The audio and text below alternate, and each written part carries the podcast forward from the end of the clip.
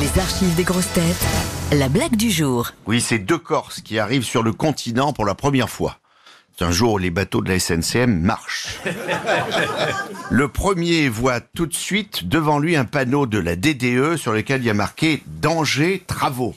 Alors il se retourne vers le second et il lui dit Tu vois, au moins ici, ils préviennent.